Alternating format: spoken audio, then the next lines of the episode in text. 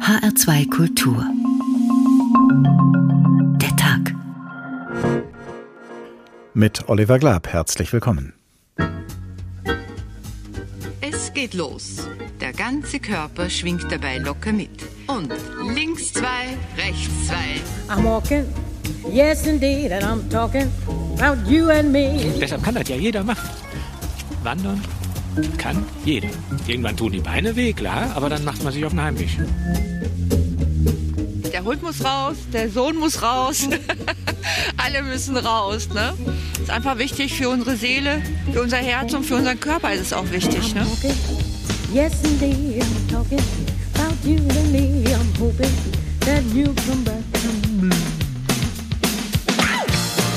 Geht zur Corona-Zeit kann ich vielen Menschen aus dem Weg gehen, wenn ich hierher gehe.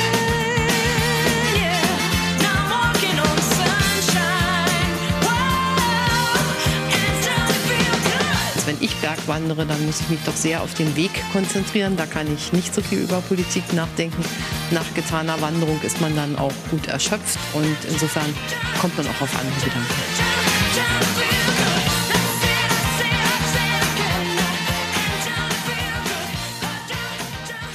Wenn wir einen Fuß vor den anderen setzen und dann einen Schritt nach dem anderen tun, dann gehen wir. Wohin auch immer, aber wir gehen. Und wenn wir dabei in uns gehen, dann stellen wir vielleicht fest, dass Gehen mehr ist als nur eine Bewegung von A nach B. Denn im Gehen bewegen wir uns nicht nur körperlich. Nein, das Gehen kann auch unserem Denken Beine machen. Die Philosophen einer berühmten Schule der Antike zum Beispiel, die Peripathetiker, errichteten ihre Gedankengebäude, indem sie gemeinsam gingen. Und auch mit so manchem politischen Anliegen wäre es nie vorangegangen, wenn nicht ganze Menschenmassen einfach losgegangen wären auf Demonstrationszügen und Protestmärschen. So wundert es nicht, dass die Schirnkunsthalle in Frankfurt noch bis zum 22. Mai in einer Ausstellung sehr ausführlich auf das Gehen eingeht. Walk heißt die Ausstellung mit Ausrufezeichen. Sie beschreibt den Akt des Gehens als gesellschaftliches und politisches Phänomen im 21. Jahrhundert. Und von diesem Anlass ausgehend heißt der Tag in HR2 Kultur diesmal ohne Gehen läuft nichts. Und dementsprechend beginnt unsere Kulturreporterin Tanja Küchle ihren Bericht über die Schirn-Ausstellung auch nicht in der Schirn, sondern bereits auf ihrem Gang dorthin. Es ist grau und nieselt. Trotzdem sind einige Menschen zu Fuß unterwegs zwischen Mainufer und Frankfurter Römer. Wer kann hier etwas anfangen mit Walking Art, übersetzt in etwa Gehkunst? Und wie könnte die aussehen? an der Kunst entlang oder neben der Kunst her, mit der Kunst mit. All das wären Varianten. Kann ich mir nichts drunter vorstellen. Aber ich kann mir vorstellen, dass Leute das als Kunst sehen würden. Ja, also man muss sehen, ob es einem imponiert. Ein Blick in die Ausstellung Walk in der Frankfurter Kunsthalle Schirn zeigt, Gehen als künstlerischer Akt kann sehr unterschiedlich verstanden werden. So gibt es extra komponierte Klangspaziergänge, die man über Kopfhörer hören kann. Farbenprächtige Strickbilder, die Bodenstrukturen wiedergeben in all ihren Rissen und Verästelungen. In anderen Vitrinen liegen diverse Fundstücke langer Wanderungen, zwei verbogene Esslöffel etwa, Reste von Hufeisen oder ein rosa Massageball. Prominente KünstlerInnen wie Mona Hatoum und Francis Alice haben sich mit ihren G-Performances in die Geschichten großer Metropolen eingeschrieben. Alice, als er tagelang durch die historische Altstadt von Mexico City lief und zum Stadtgespräch wurde, weil er dabei einen metallenen Spielzeughund hinter sich herzog. Hatoum, als sie barfuß durch London lief, ihre Stiefel an die Knöchel gebunden, ein Statement gegen Rassismus und Polizeigewalt. Bei aller Vielfalt konzentriert sich die Ausstellung Walk auf die Kunst der Gegenwart, sagt Kuratorin Fiona Hesse. Das ist auf jeden Fall unser Fokus, weil wir im Zusammenhang mit den Recherchen zu Walking Art und Gehen in der Kunst festgestellt haben, dass heute im 21. Jahrhundert eine neue Generation von Künstlerinnen und Künstlern das Gehen nutzt, um vor allem gesellschaftskritisch und umweltpolitisch und grundsätzlich politisch zu agieren. Das steht auch im Einklang mit den gesellschaftlichen Entwicklungen. Generell werde das Gehen immer politischer eingesetzt, sagt Hesse. Das könne man sehen an jungen Protestbewegungen wie dem Women's March oder Fridays for Future. Selbst das Spazierengehen erfährt in Zeiten von Pandemie, Lockdowns und Impfverweigerern eine zunehmende Politisierung. Um die umstrittenen Corona-Spaziergänge geht es in der Frankfurter Schirn allerdings erfreulicherweise nicht. Das Politische zeigt sich hier zum Beispiel in der mutigen Performance der jungen afghanischen Künstlerin Kubra Khademi. Sie ließ sich eine Art Corsage aus Metallformen mit Po und großen Brüsten. Die legte sie über ihre Alltagskleidung an und marschierte so durchs Zentrum von Kabul. Sie wollte sichtbar machen, wie Frauen im öffentlichen Raum verbal und sexuell belästigt werden. Es dauerte keine Minute, da war sie umringt von einem Mob aufgebrachter Männer, wurde beschimpft und verfolgt. In letzter Sekunde konnte sie sich in ein Taxi retten. Alles dokumentiert in einer Videoarbeit. Klar wird, nicht jeder kann überall unbehelligt gehen. Manchmal verhindern Zäune und Schranken den Zugang, manchmal der eigene Körper, das eigene Geschlecht, die eigene Hautfarbe.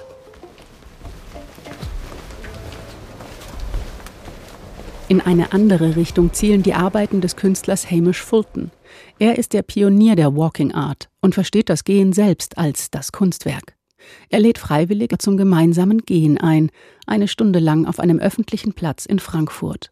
Jeder darf in jede Richtung laufen, in die er möchte. Nur eines darf man dabei nicht reden.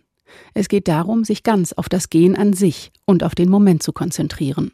Fiona Hesse. Ganz oft ist es auch so, dass man unterschiedliche Arten zu gehen langsam, schnell ausprobiert. Also ich habe auch verschiedenste Menschen schon gesehen, die dann anfangen rückwärts zu laufen oder die Augen schließen und auch sehr großes Urvertrauen haben, dass die anderen Leute sie da nicht umrennen. Der Künstler Fabian Herkenhöhner nutzt das Gehen zur Produktion seiner Bilder. Er spannt sich sozusagen vor den Karren der Kunst. Dieser Karren ist eine große Leinwand, die er mit dem Gesicht nach unten auf den Boden legt und hinter sich her durch die Stadt zieht. Auf manche Leinwände legt er auch Gegenstände, zum Beispiel Felgen oder Autoreifen. Das ergibt unregelmäßige, kreisförmige Abdrücke, so wie bei den zwei großen abgewetzten Leinwänden in der Ausstellung. Sie erinnern an eine Mischung aus Arte Povera und Minimalismus. In Burkina Faso blieb die rotbraune Erde einer hügeligen Landschaft an der Leinwand hängen. Der Düsseldorfer Asphalt hinterließ nur ein fahles Grau. Das ist eine neue Art der Malerei, die nicht mit dem Pinsel oder mit der Hand vollzogen wurde, sondern die Straße schreibt sich im Grunde genommen ein in die Leinwand. So die Kuratorin Fiona Hesse. Umweltschutz, Sexismus, Ausgrenzung, Migration. Viele Aspekte, die hier mit der Kunst des Gehens verbunden sind, lassen sich auf grundsätzliche Lebensfragen übertragen. Wie bewegen wir uns durch die Welt? Wie gehen wir durch unser Leben? Die Ausstellung Walk in der Schirnkunsthalle bietet einiges Skurriles und viel Kluges. Vermutlich geht man aus ihr anders heraus, als man hineingegangen ist. Mit einem bewussteren Blick aufs Gehen und was es alles bedeuten kann. Eindrücke unserer Kulturreporterin Tanja Küchle von der Ausstellung Walk in der Frankfurter Schirnkunsthalle. Konzipiert und gestaltet wurde die Ausstellung zum einen von der Kuratorin Fiona Hesse, die wir eben einige Male im Bericht gehört haben, und zum anderen von dem Kurator Matthias Ulrich, mit dem ich jetzt verbunden bin. Guten Tag. Guten Tag. Gehen ist etwas sehr Alltägliches. Insofern könnte es naheliegend sein, sich mit dem Gehen zu beschäftigen. Aber gerade das Alltägliche und Naheliegende wird ja leicht übersehen. Wie also ist bei Ihnen beiden die Idee entstanden, eine Ausstellung über das Gehen zu machen? Also zum einen ist der, die Grundlage gewesen, dass Fiona Hesse eine äh, Doktorarbeit über Hamish Fulton geschrieben hat, in der sie ähm, eben auf diese sogenannten Walking Artists der 60er Jahre eingegangen ist und äh, aus dem heraus sind wir eigentlich auf die Idee gekommen, das äh, in die Gegenwartskunst zu übertragen und zu schauen, was gibt es da für Anknüpfungspunkte und was ist anders. Wie sind Sie dann vorgegangen, als Sie die Ausstellung konzipiert haben? Wie haben Sie den besonderen Zugang gefunden, den dann auch die Leute, die sich diese Ausstellung ansehen, dann beschreiten können? Ja, also es war erstmal natürlich äh, eine große Sichtung von Arbeiten, die äh, mit dem Gen zu tun haben. Aber das Gen stand ja eher auf einem Bein, wenn man das so sagen darf.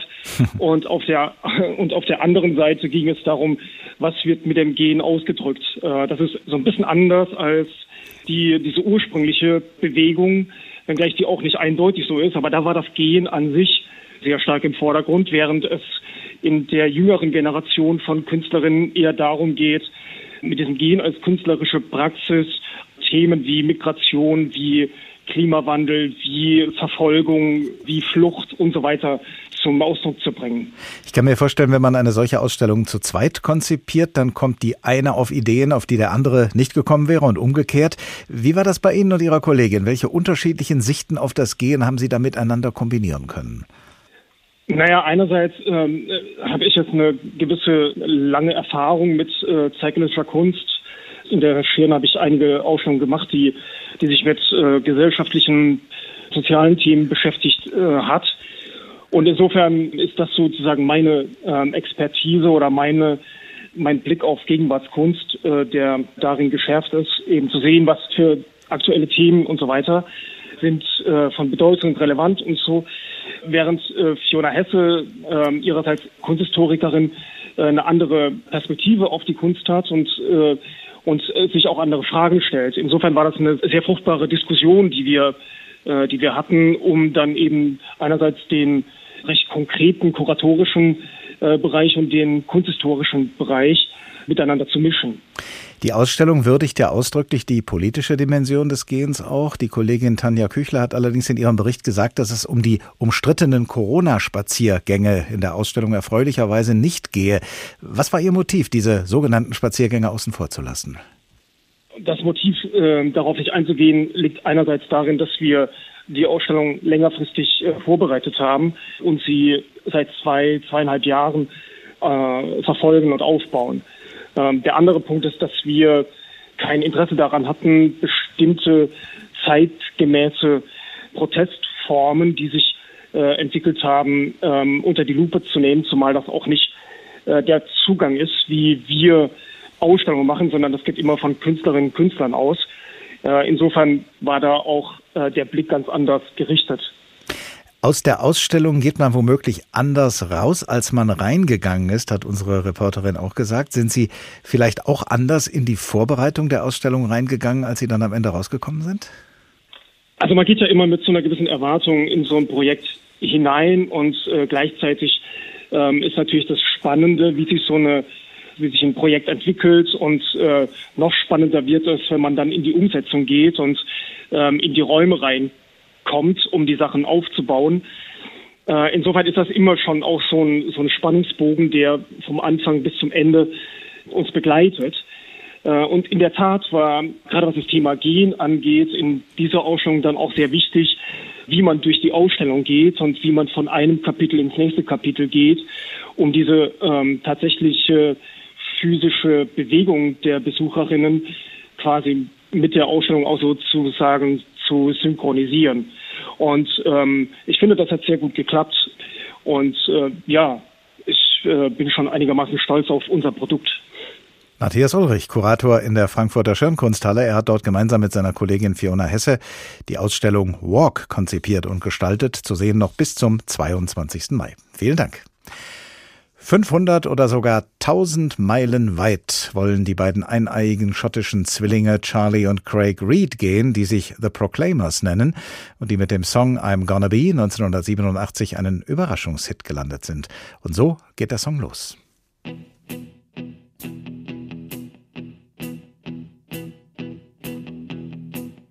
When I wake up, well I know I'm gonna be, I'm gonna be the man who wakes up next to you. when I go out. Yeah, I know I'm gonna be, I'm gonna be the man who goes along with you. But I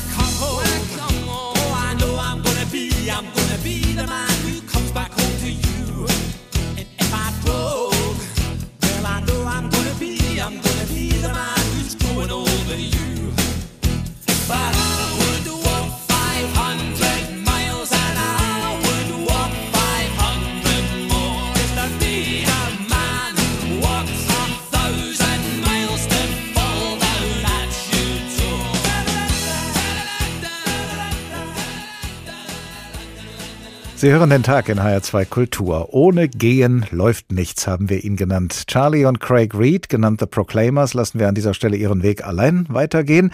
Vielleicht schaffen sie ja die 500 bis 1000 Meilen, von denen sie gesungen haben.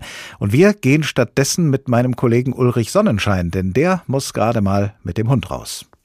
Der erste Blick morgens geht wie immer aus dem Fenster. Der Himmel ist grau, dürre, blattlose Äste bewegen sich im Wind, es regnet. Aber es hilft nichts. Der Hund wartet schon ungeduldig an der Wohnungstür. Also rein in die dreckigen Schuhe, den Regenmantel übergestreift und mit der Leine um den Hals nach draußen. Kaum jemand ist unterwegs. Selbst die Autofahrer bemühen sich, langsam durch die Pfützen zu fahren, als hätten sie Mitleid mit einem einsamen, nassen Flaneur. Es sind nur wenige Schritte bis zum Stadtwald. Da, wo sonst vorwitzige Hündinnen locken, ist bei diesem Wetter niemand zu sehen. Dem Hund scheint es nichts auszumachen. Er schnuppert eifrig drauf los, markiert wie jeden Morgen sein Revier und bleibt von ganz allein nahe bei mir. Also kann ich abschweifen, muss nicht auf ihn achten und kann mich meinen Gedanken hingeben. Der Regen, der mir sachte auf die Kapuze trommelt, ist plötzlich gar nicht mehr unangenehm. Ein frischer Duft durchzieht den Wald, erdig, aber lebendig. Auch an die Kälte habe ich mich gewöhnt, überlege sogar, die Handschuhe in den Jackentaschen auszuziehen, damit die Finger einander besser spüren können. Denken ist eben auch Handarbeit.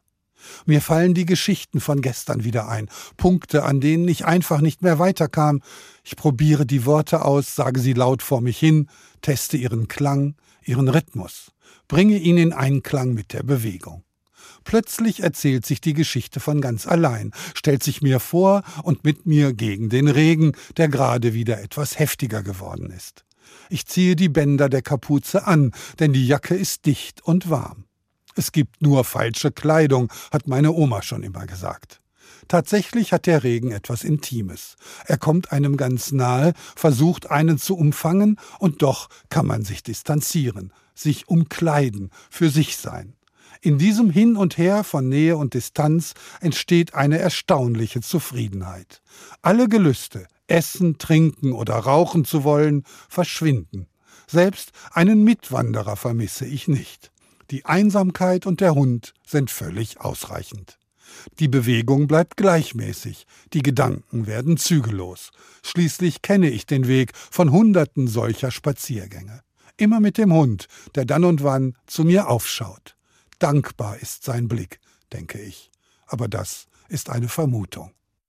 Der Kollege Ulrich Sonnenschein und wie er mit seinem Hund im Regen spazieren geht. Ein offenbar erfrischendes Erlebnis für alle Sinne. Und so ist es vielleicht kein Zufall, dass der Künstler und Performer Gerhard Lang sich immer wieder zugleich auch als Promenadologe, als Spaziergangsforscher betätigt. Er beschäftigt sich nämlich forschend und künstlerisch mit Wahrnehmung.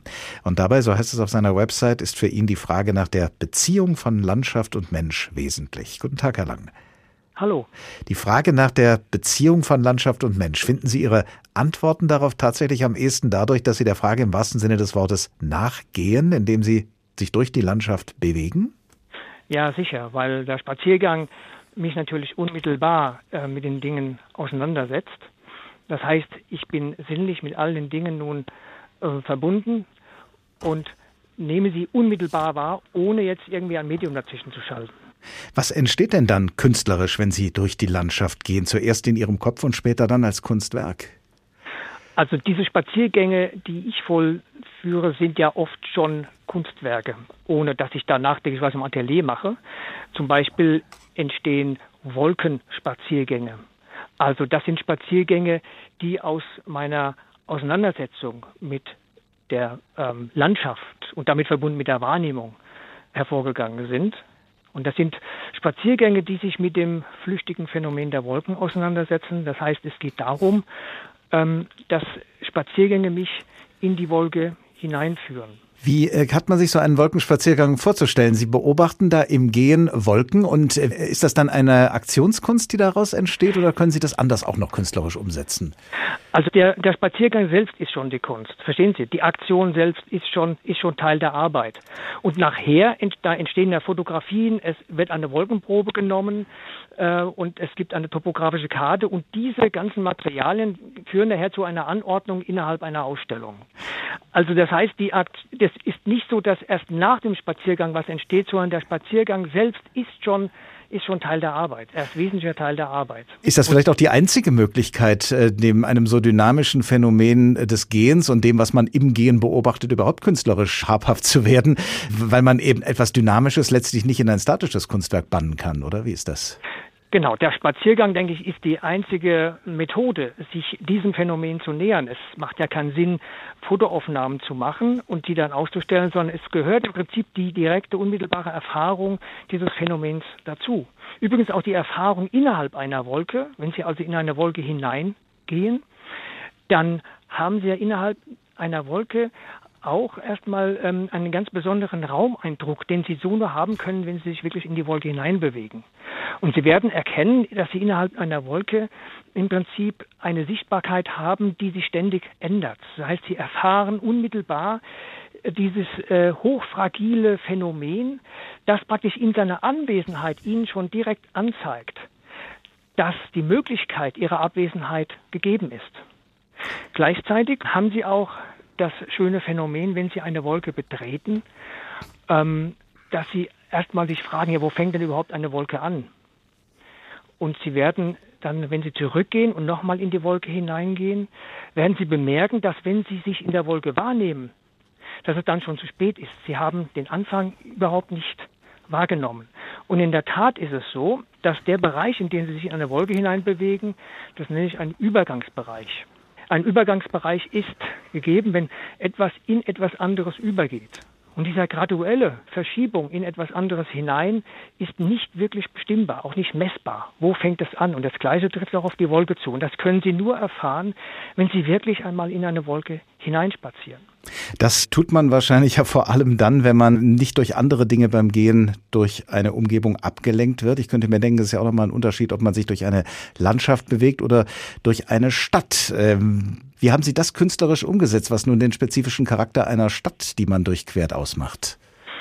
In New York City, wo der Wolkenspaziergang Nummer 10 stattfand, ging ich wirklich durch Manhattan mit zwei Spazierstöcken und großen Rucksack auf, wo meine ganzen Geräte drin waren. Und das wurde auch dokumentiert. Ja, das finden Sie auf meiner Website. Da finden Sie die Fotografien. Also im Prinzip wie auf dem Land haben wir auch den Wolkenspaziergang in der Stadt aufgenommen. Und es war ganz interessant, wie ähm, die Fußgängerinnen und Fußgänger auf mich reagiert haben, weil ich sah natürlich nicht aus wie ein Stadtspaziergänger, sondern es war wirklich wie ein hochalpiner ausgerüsteter Spaziergänger. Bin ich also durch die Stadt marschiert und da haben so manche Fußgänger mich einfach angehauen, haben gefragt, ob ich hier nicht am falschen Ort sei. Und ich sagte halt denen, ich mache hier einen Wolkenspaziergang. Das haben die natürlich total verblüfft. Und in New York City führte der Spaziergang ja auf das Dach vom äh, MetLife Building, das ehemalige Pan Am Building hinter dem Grand Central Station. Und das wurde alles dokumentiert. Und ich ging dann auch durch das Grand Central Station hinein zum MetLife Building und dort ging es dann 69 Stockwerke die Treppen hoch. Und als wir die Tür aufmachten, war die Wolke nicht mehr da. Und das Besondere an einem Stadtspaziergang ist, anders als auf dem Land, dass sie immer innerhalb des Gebäudes völlig abgeschlossen sind von den atmosphärischen Vorgängen im Außenbereich. Das haben sie auf dem Land nicht. Auf dem Land haben sie immer die Wolke im Blick. Sie sehen, wie sich die Dinge verändern. Das findet in der Stadt nicht statt.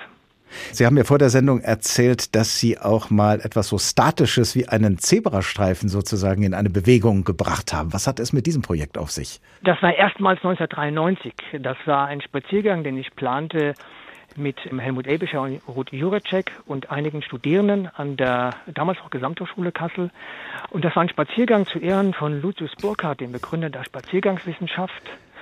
Und wir sagten uns, wir möchten einen Spaziergang machen, in dem wir mal aufzeigen, was die heutigen Fußgänger und Fußgänger für geplante Hindernisse in den Städten zu überwinden haben. Und solche Hindernisse sind diese Riesentrassen, die zum Beispiel in der Innenstadt Kassels nach dem Zweiten Weltkrieg hineingebaut äh, wurden. Und so hatten wir als zentrales Objekt einen mobilen Zebrastreifen, viermal 30 Meter lang und der war zoologisch bestreift. Damit zogen wir dann durch die Stadt und begleitet eben von Lucius und Annemarie Burkhardt, aber auch von 600 weiteren Spaziergängerinnen und Spaziergängern. Und wo immer wir eben die Straßen überqueren wollten, und das war sicher nicht, wo die äh, Planung immer vorsieht, dass der Fußgänger dort zu überqueren hat, sondern wir überquerten die Straßen dort, wo es uns eben angenehm war. Und wo es uns angenehm war, wurde der Zebrastreifen ausgerollt. Der Verkehr kam zum Halten. Und dann brauchte es so circa 30 Minuten, bis diese 600 Teilnehmerinnen und Teilnehmer die Straßen überquert hatten.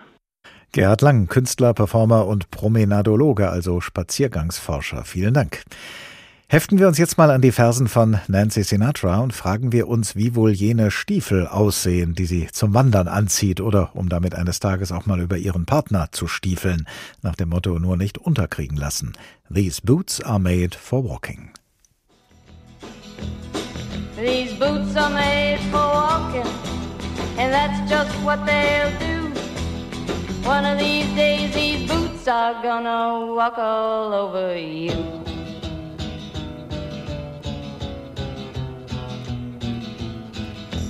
Yeah. You keep lying when you ought to be truthing. And you keep losing when you ought to not bet. You keep saying when you ought to be a changing. Now what's right is right, but you ain't been right yet. These boots are made for walking, and that's just what they'll do. One of these days, these boots are gonna walk all over you.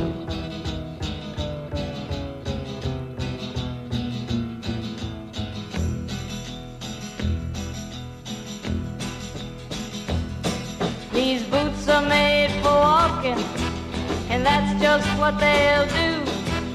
One of these days, these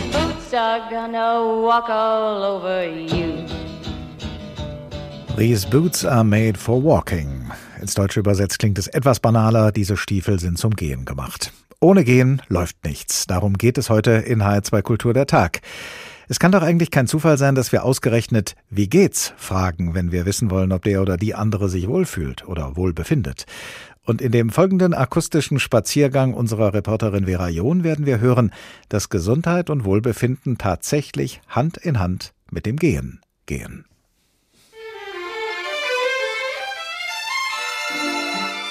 Mich lockt der Wald mit grünen Zweigen aus dumpfer Stadt und trüber Luft. Es lockt mit seiner Sängerreigen, mit seinem feierlichen Schweigen und seiner blütenmilden Duft. Diese Zeilen schrieb der deutsche Dichter Heinrich Zeise im 19. Jahrhundert. Spazierengehen war damals die Freizeitbeschäftigung Nummer eins. Es entstanden Promenaden, öffentliche Parks und Gärten. Denn die Bürger wollten dem frönen, was einst nur den Adligen vorbehalten war, dem Lustwandeln in der Natur. Der Schweizer Dichter Robert Walser meinte damals sogar, Spazieren muss ich unbedingt, damit ich mich belebe. Ohne Spazieren wäre ich tot. Gut, das mag nun etwas übertrieben sein, aber tatsächlich ist Spazierengehen sehr gesund, sagt Allgemeinmediziner Norbert Frank. Spazierengehen ist insofern gut, als einmal frische Luft in den Körper kommt und der Körper mit Sauerstoff versorgt wird, was sowieso gut ist für die komplette Stoffwechselsituation. Es wird der Geist angeregt. Mens sana in corpore sano, ein gesunder Geist in einem gesunden Körper kann nur positiv sein. Das Spazieren in der Natur ist für manchen deswegen auch eine richtige Seelenmassage. Sie erholen sich, sie spannen aus, können ihren Gedanken nachgehen. Wenn sie Kinder dabei haben, haben sie eine besondere Freude. Es knistert richtig manchmal im Gehirn von den Kleinen. Wie? Es knistert im Gehirn. Wenn die Kleinen, wenn sie ihre Entdeckungen machen und dies und jenes sehen und Zusammenhänge erkennen. Ich habe noch kleine Enkelkinder und das ist für sie ein Abenteuer. So mancher muss zu diesem Abenteuer zwar geschubst werden. Ich muss meinen Mann immer überreden, aber dann geht's los. Und wenn es losgeht, dann tut den meisten das Spazieren gut. Schließlich bietet es ja auch eine ganze Vielfalt von Wohlfühleffekten. Man kann sich unterhalten, man kann die Landschaft begucken. Bewegung. Frische Luft. Erstmal ist es die Natur. Zweitens fühle ich mich draußen unheimlich wohl. Kann den Kopf richtig frei laufen. Außerdem, wenn ich Kummer habe, ist der in der Natur besser zu verkraften, als wenn ich im Hause bleibe. Für dieses Phänomen gibt es sogar eine wissenschaftliche Erklärung. Die Forscher haben herausgefunden, Tageslicht kurbelt unsere Glückshormone an. Bei Traurigkeit kann ein Spaziergang im Freien also sehr aufmunternd wirken. Und den Geist bringt er auch auf Trab, wie schon der deutsche Schriftsteller Johann Gottfried Säume im 18. Jahrhundert feststellte. Man tut besser, zu Fuß zu gehen, als mit einem dummen Gesicht im Wagen zu sitzen. Also, lieber mal das Auto stehen lassen und spazieren gehen. Denn das tut Körper, Geist und Seele gut.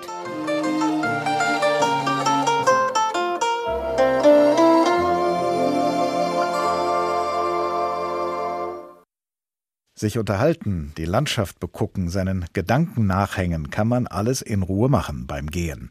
Es sei denn, man ist ein Geher oder eine Geherin, also jemand, der sich dem Gehen als und mit olympischer Disziplin verschrieben hat und dann eben mit der schnellstmöglichen Geschwindigkeit auf das Ziel losgehen muss, und zwar exakt so schnell, wie man im äußersten Fall gehen kann, ohne zu laufen.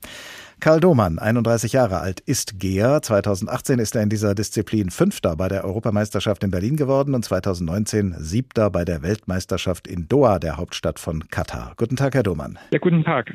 Ich kann mich erinnern, als ich zum ersten Mal bewusst Olympische Spiele im Fernsehen verfolgt habe, 1972 bei den Spielen in München, da sind mir gerade die Geher sehr lebhaft in Erinnerung geblieben. Und zwar deshalb, weil diese Sportart ausgesprochen angestrengt auf mich gewirkt hat. Ich bitte um Verzeihung, auch ein bisschen komisch, als ein sehr ungemütlicher Mittelweg Weg zwischen normal gehen und laufen. Ich greife da gerne ein Zitat auf, das ein Kollege von der Wochenzeitung Die Zeit mal in einem Interview mit Ihnen angeführt hat. Gehen sei wie der Versuch, möglichst laut zu flüstern, also bis an eine Grenze zu gehen, die man sich künstlich gesetzt hat. Können Sie diese Sichtweise nachvollziehen? Ja, das ist natürlich alles eine Frage der Sichtweise.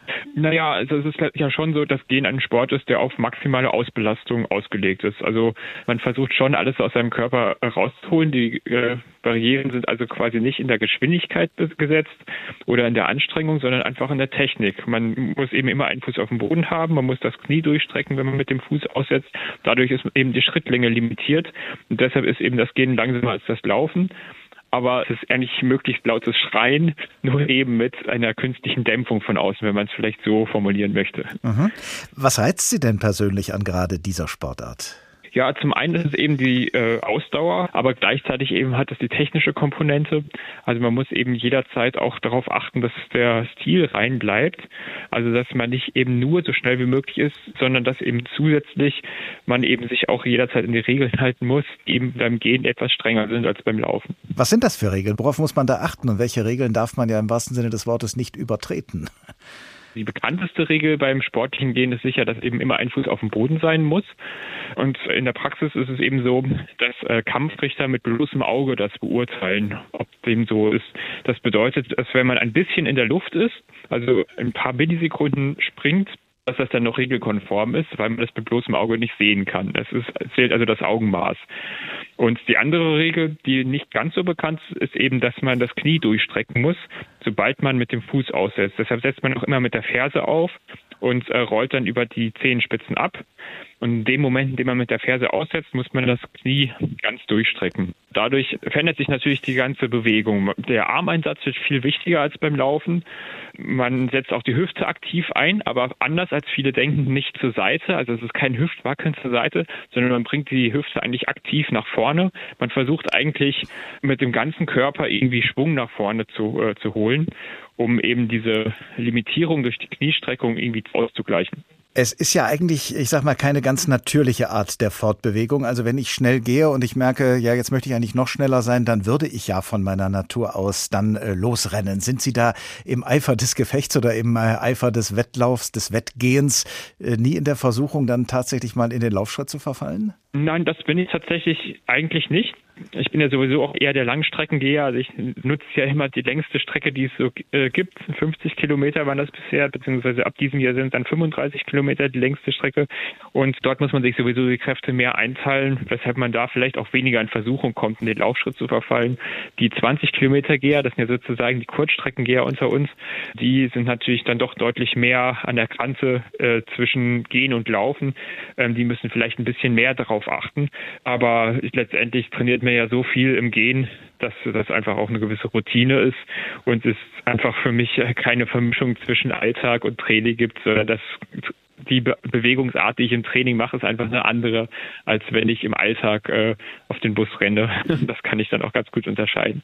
Als Ausdauersportler, der Sie ja offenbar sind, äh, haben Sie sich gleich wohl für das äh, Langstreckengehen und nicht für das Langstreckenlaufen entschieden. Warum? Das hat sich ergeben. Also ich habe, äh, als ich in den Leichtathletikverein gegangen bin, da war ich elf und unsere Trainerin, die uns damals betreut hat, die war selber Geherin und sie hat uns eben alle Disziplinen gezeigt und eben das Gehen auch, dadurch, dass sie eben selbst auch Geherin war. Und ich konnte das letztendlich besser als das Laufen. Weil beim Laufen ist es ja so, ähm, dass die Technik weniger wichtig ist, dafür eben man auch eine gewisse Sprintfähigkeit braucht, also selbst für die langen Strecken, weil auch Marathonläufer haben ja ein irres Tempo drauf. Also wenn man sehr, sehr schlecht im Sprint ist, wird es natürlich schwierig, auch im Marathon gut zu sein. Ich hatte leider diese Schnelligkeit nicht. Dafür konnte ich aber die Technik im Gehen ganz gut und deshalb war es einfach so, dass ich einfach fürs Gehen besser geeignet war als für den Langstreckenlauf. Wir haben eben im Zusammenhang mit dem Spazierengehen gehört, dass man beim Gehen die Landschaft betrachten und seinen Gedanken nachhängen, das Gehen den Geist anregen und der Erholung dienen kann. Das kann ich mir beim olympischen Gehen nicht so richtig vorstellen, aber ich frage mal so, wie geht's Ihnen beim Gehen? Auf gewisse Art kann man beim sportlichen Gehen auch genießen. Das ist natürlich eine andere Art des Genießens.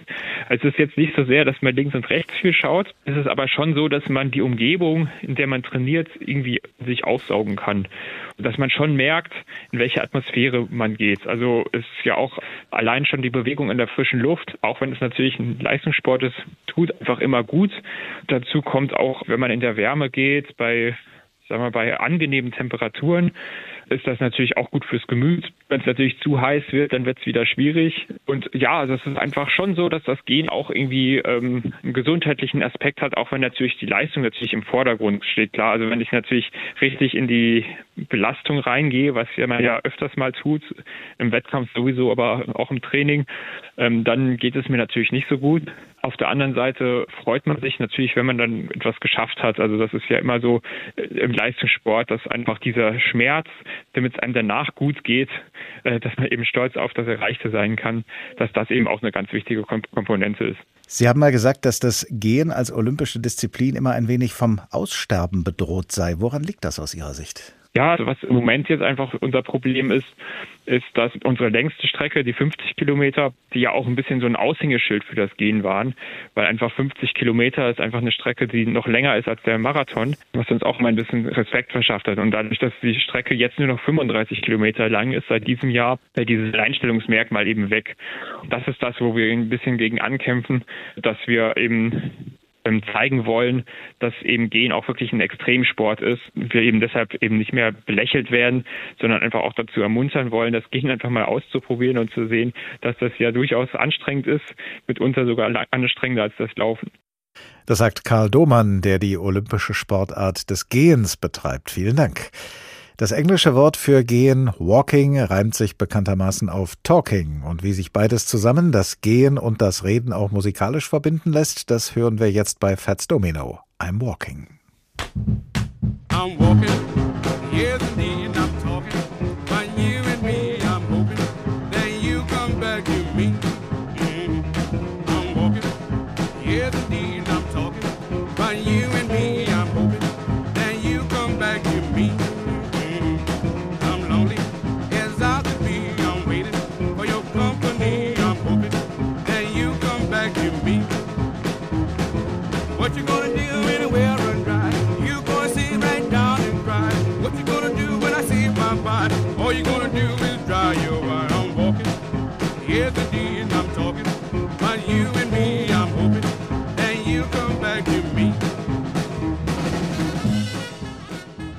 I'm Walking von Fats Domino und ich verrate Ihnen ein Geheimnis. Die Kollegin im Nachbarstudio hat schon kräftig mitgetanzt. Sie vielleicht auch. Ohne Gehen läuft nichts. So heißt der Tag in HR2 Kultur, den Sie gerade hören. In Goethes Faust ertönt ja der freudige Ruf, hier bin ich Mensch, hier darf ich sein, ausgerechnet beim Osterspaziergang, also beim Gehen.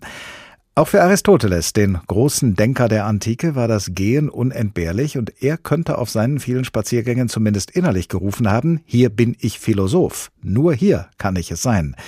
Denn ohne das Gehen ist weder der Name seiner philosophischen Schule denkbar noch ihre Methode. Und das hat auch der Renaissance-Maler Raphael Jahrhunderte später deutlich zum Ausdruck gebracht, als er Aristoteles gemeinsam mit anderen antiken Philosophen auf einem berühmten Fresko verewigte. Daran erinnert uns jetzt mein Kollege Marius Galler. In Raphaels Fresko Schule von Athen spazieren Platon und Aristoteles diskutierend nebeneinander her, um sie herum weitere philosophische Prominenz. Das Bild vermittelt eine entspannte und anregende Atmosphäre, vor allem aber eine enge Verbindung von Gehen und Denken. Entweder hatte Raphael gut recherchiert oder die Verbindung beider war in der Renaissance noch selbstverständlich. Denken lässt sich am besten beim Gehen, und so erklärte auch der Philosophiehistoriker Diogenes Laertius, als nun Aristoteles die Schule unter der Leitung eines anderen gesehen hatte, hat er sich einen Garten des Lykeions zur Stätte seiner Lehrtätigkeit erwählt, wo er täglich bis zur Zeit des Salbens auf und abwandelnd sich mit seinen Schülern in philosophischen Unterhaltungen erging. Daher der Name Peripatetiker, Herumwandler. Später wurde Peripatetiker synonym für Aristoteliker, doch ursprünglich meinte der Begriff, ein wahrer Philosoph geht oder spaziert nicht einfach herum, er wandelt. Einer von Platons frühen Dialogen namens Lysis beginnt so. Als mich nun Hippothales herankommen sah, sagte er, O Sokrates, wohin denn wandelst du und woher? Ich aber erwiderte, von der Akademie wandle ich geradewegs nach dem Lykeion. Doch nicht nur Philosophen scheinen in der Antike ständig unterwegs gewesen zu sein. Auch zufällig des Weges kommende werden herbeigerufen und befragt. Sie kommen vom Markt oder von zu Hause, von Besuchen bei Freunden oder von auswärtigen Reisen. Bei den Philosophen allerdings besitzt das Spazieren oder Gehen eine besondere Qualität. Der normale Tagesablauf von Sokrates wurde von dem Athener Xenophon einmal so beschrieben. So tat gerade er stets alles in voller Öffentlichkeit. Am frühen Morgen ging er nämlich nach den Säulenhallen und Turnschulen und wenn der Markt sich füllte, war er dort zu sehen. Und auch den Rest des Tages war er immer dort, wo er mit den meisten Menschen zusammen sein konnte. Und er sprach meistens, und wer nur wollte, dem stand es frei, ihm zuzuhören. So war Sokrates von morgens bis abends auf den Beinen. Ob sein Nachfolger Aristoteles beim Denken tatsächlich immer und notwendig auf den Beinen sein musste, ob er mit seinen Schülern wirklich den ganzen Tag im Kreis herumlief, wie eine Geschichte berichtet, ist ungewiss. Sicher jedoch besaß das Gehen in der Antike eine enorme Bedeutung.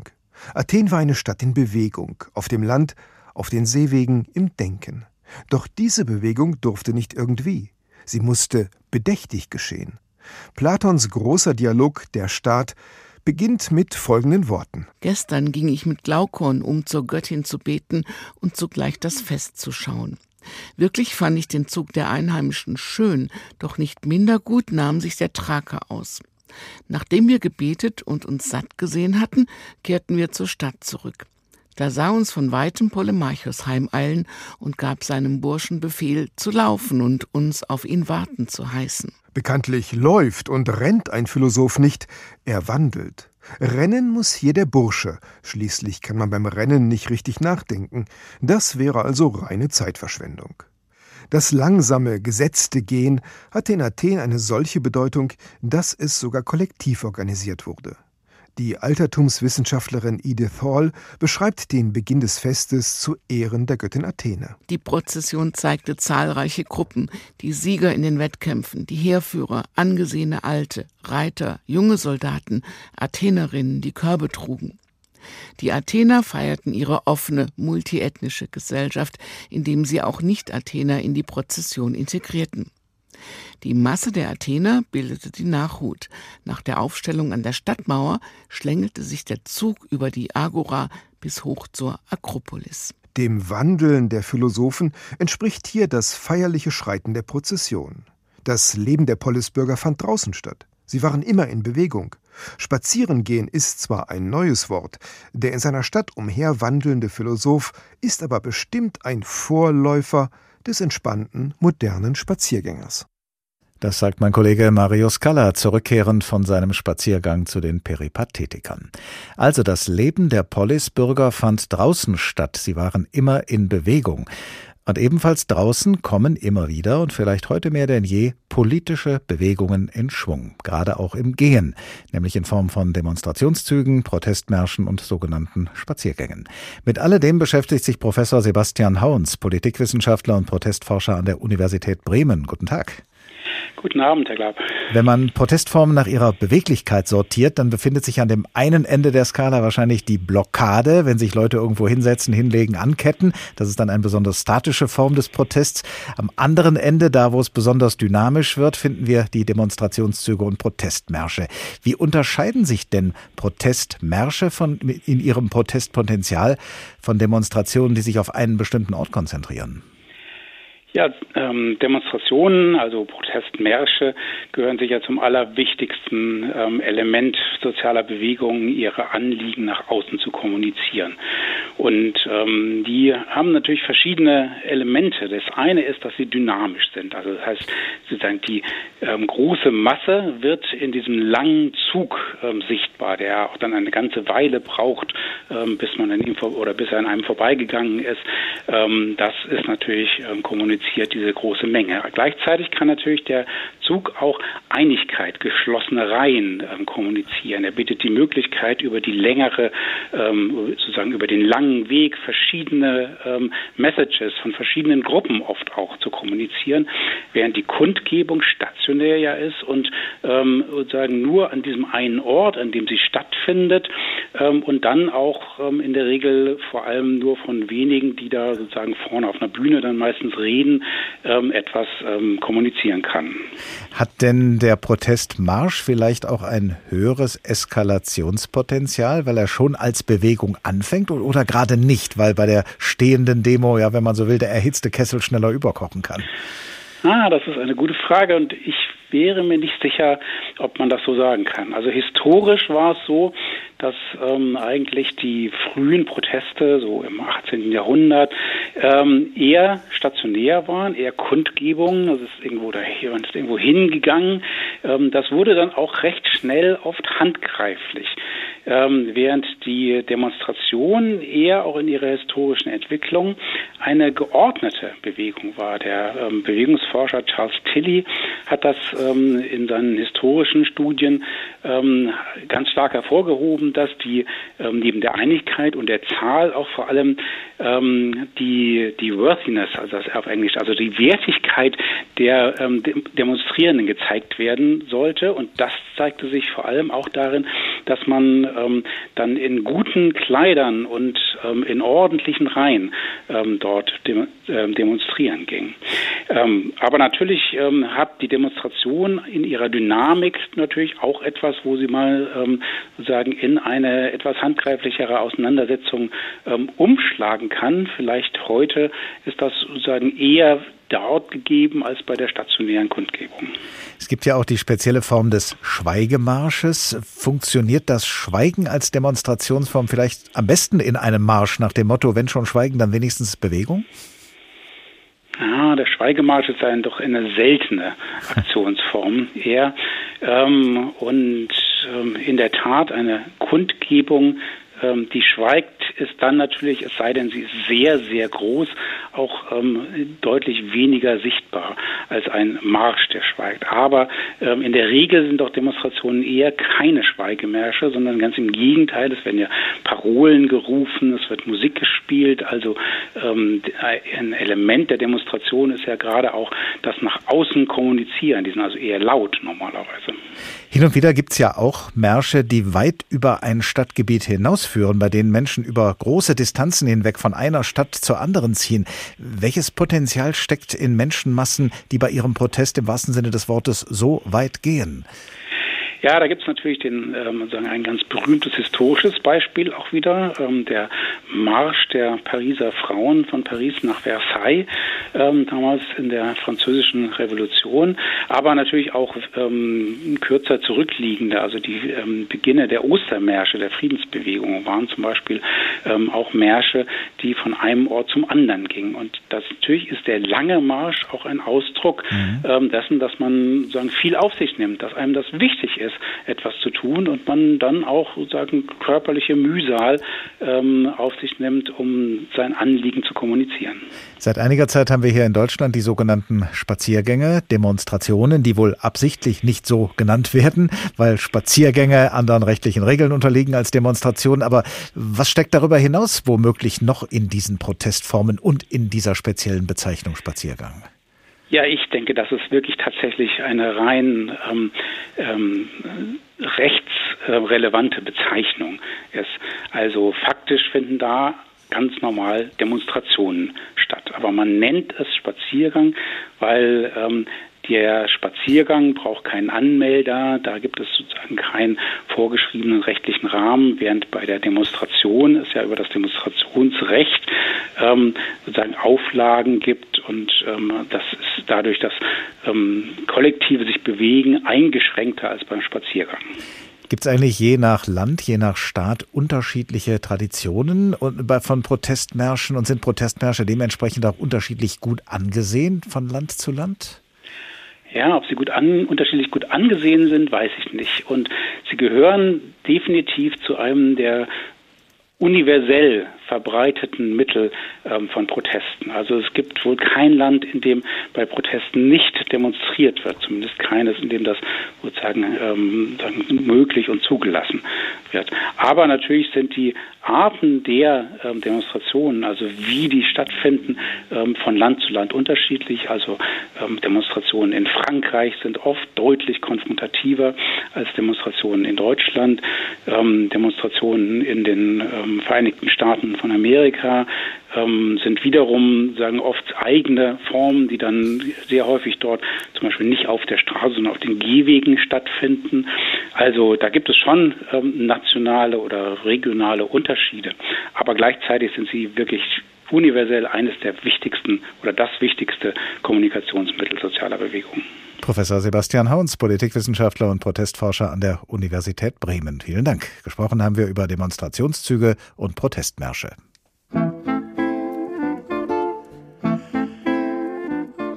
Ohne Gehen läuft nichts. Und so kann man selbst zum Schluss dieser Sendung sagen, dass der Tag in HR2 Kultur nun zu Ende geht. Aber als Podcast bleibt er noch eine ganze Weile auf hr2.de und in der ARD Audiothek. Ich heiße Oliver Glab und ich wünsche Ihnen, bevor ich jetzt gehe, eine gute Zeit. Bis zum nächsten Tag.